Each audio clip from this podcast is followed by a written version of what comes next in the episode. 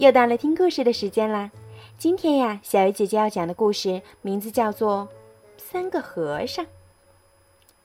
山上有座小庙，庙里有个小和尚，他每天挑水、念经、敲木鱼，给观音菩萨案桌上的净水瓶添水，夜里不让老鼠来偷东西，生活过得安稳自在。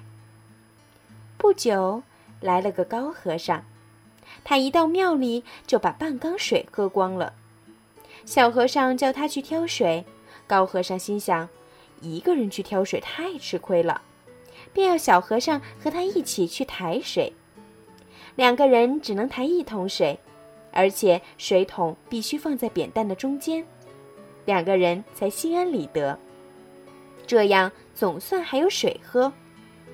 后来。又来了个胖和尚，他也想喝水，但缸里没水。小和尚和高和尚叫他自己去挑。胖和尚挑来一担水，立刻独自喝光了。从此谁也不挑水，三个和尚就没水喝。大家各念各的经，各敲各的木鱼。观音菩萨面前的净水瓶也没人添水，花草枯萎了。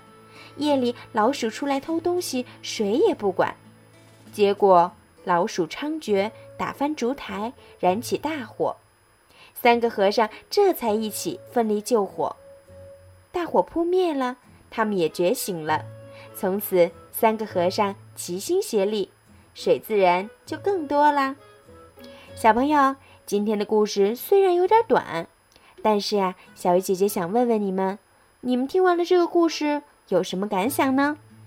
不妨发微信告诉小鱼姐姐吧。好啦，晚安。